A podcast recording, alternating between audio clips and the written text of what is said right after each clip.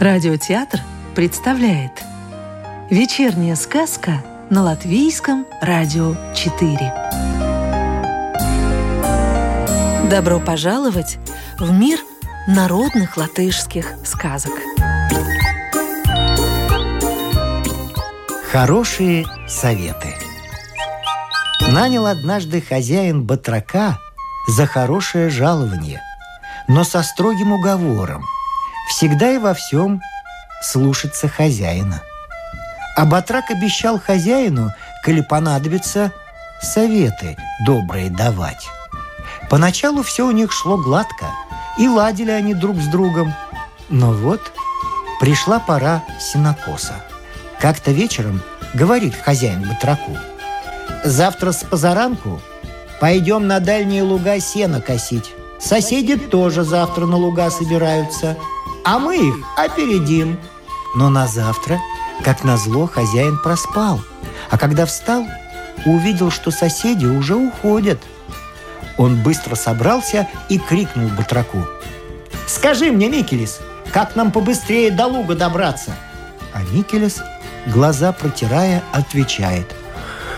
«Могу дать хороший совет. Ты, хозяин, будь вроде бы зайцем, а я собакой. Ты удирай, а я за тобой вдогонку припущу. Так мы быстро и добежим. Схватил хозяин косу и побежал, а батрак затявкал и за ним кинулся. И впрямь прибежали они на луг прежде соседей. На лугу хозяин остановился и говорит Микелесу. Ай, ай, и правда, хороший был совет. И тут только хозяин заметил – что у батрака нет косы. «А где же твоя коса?» – удивился он. А батрак отвечает. «Разве собаке нужна коса?» Не стал хозяин на него сердиться и сказал. «Ступай за своей косой, а я пока ты ходишь один покашу». Батрак, не торопясь, домой за косой пошел, а хозяин косит и все думает, как бы ему батрака проучить. Тут пришло время завтрака. Соседи сели и завтракают, а Микелесу с хозяином есть нечего. «Хм, «Сядем и мы завтракать», — говорит хозяин. «А что же мы есть-то будем?» – спрашивает Микелес.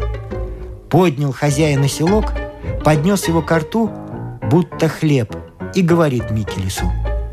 «Пусть соседи думают, что и мы едим. Когда соседи поели и отдохнули, Хозяин тоже встал, и все снова принялись косить.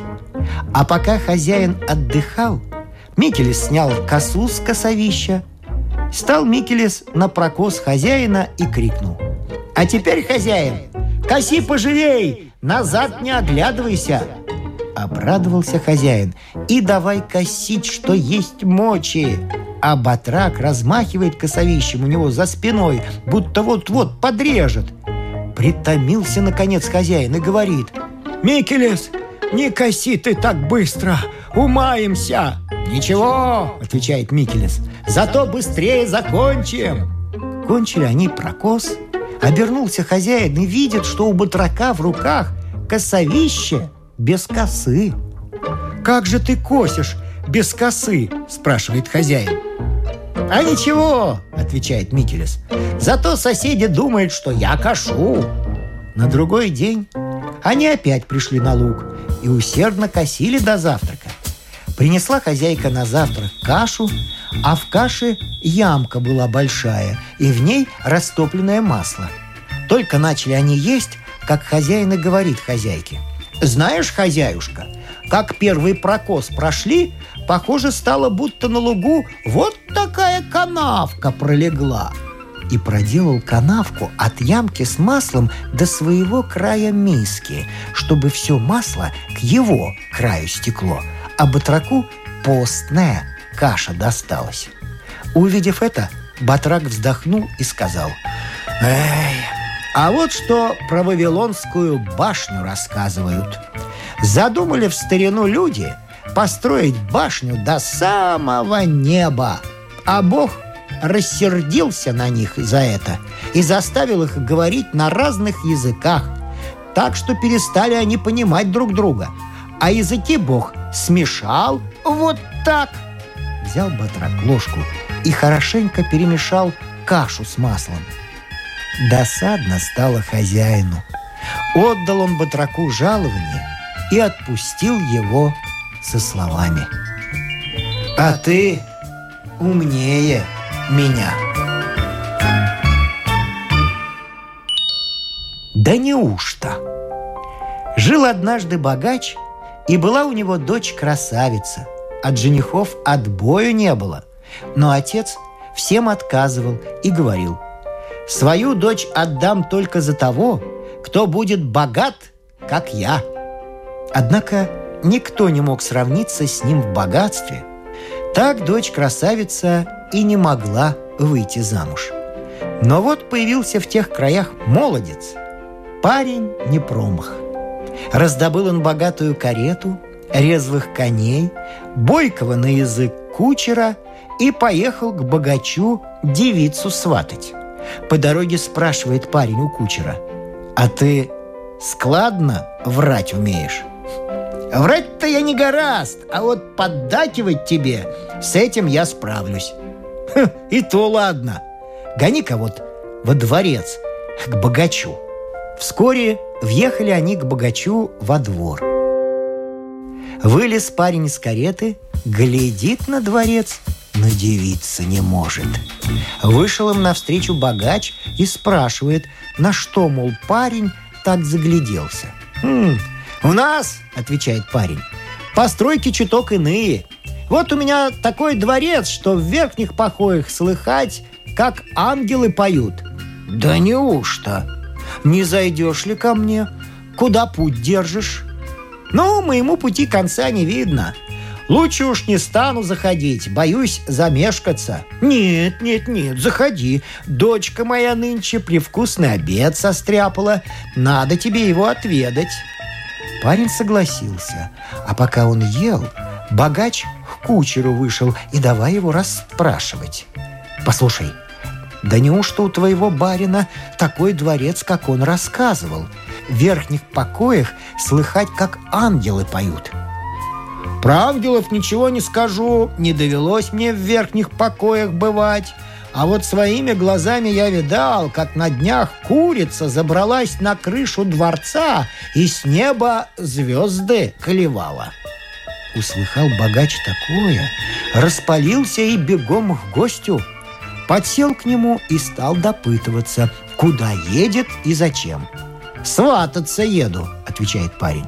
«Хоть бы и свататься», — воскликнул богач. «Сегодня все равно тебя не отпущу.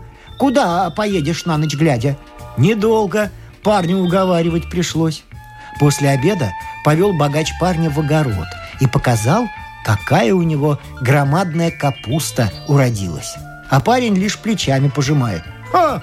У нас такая капуста и не в счет!» У меня самого на огороде такие кочаны, у, что под ними человек 10-12 от дождя укрыться могут. Услыхал это богач и опять к кучеру про капусту расспросить. А кучер отвечает, «Велика ли нынче капуста, не знаю, нынешним летом на хозяйском огороде не бывал. А вот прошлой осенью, помню, сорвал ветер крышу с сеновала. Так мы срезали капустный лист и из одного единственного листа крышу сделали. Да неужто? Да, вот так-то. Нам это не в диковинку – Повел богач парня на сыроварню. Показал, какие у него большущие сыры и спрашивает, «А у вас как сыр делают?» «Как? У нас его лошадьми уминают». Услыхал это богач и опять к кучеру про сыры расспросить. А кучер отвечает, «Вот уж как они там сыры делают, этого я не скажу. К этой работе меня не ставили. А знаю я вот что. С неделю назад ходили мы в лес по дрова и взяли с собой один сыр. Пришло время обедать, начали мы сыр топорами рубить. И что бы ты думал, вырубили из серединки сыра целого жеребенка. Этого богачу было довольно. Повел он гостя в дом, а сам то и дело речь о женитьбе заводит и будто невзначай свою дочку нахваливает. Заметил это парень и будто сам себе говорит «Хм, Хорошая жена – великое дело. Вот как бы мне такую. Да ведь она не пойдет за меня. Услыхал богач эти слова и спрашивает. Кто же ты не пойдет за тебя? За такого молодца? А, твоя дочь? Это она-то не пойдет. Но это еще я погляжу. Завтра на сборы, послезавтра гостей созовем, на третий день под венец. А там я вас домой провожу. На том и порешили. Утром парень шепнул своему кучеру. «Послушай-ка, наша взяла. Однако, пока мы тут на свадьбе гулять будем, поезжай побыстрей домой и построй из досок высокую-превысокую башню. Как буду я с тестем к дому подъезжать, ты ее подожди, пусть горит поярче». Тесть спросит, что горит, а я отвечу, вот беда. Пока мы свадьбу справляли, мой дворец сгорел, от капусты головешки остались, сыры в угли рассыпались. И все вышло так, как задумали. Тесть, правда, очень горевал о сгоревшем дворце, но под конец воскликнул. «Да неужто денег у меня мало? Возьми, зятек, сколько надо, и строй новый дворец. Сказку читал актер Рижского русского театра Вадим Гроссман. Доброго вечера и до новой встречи в понедельник.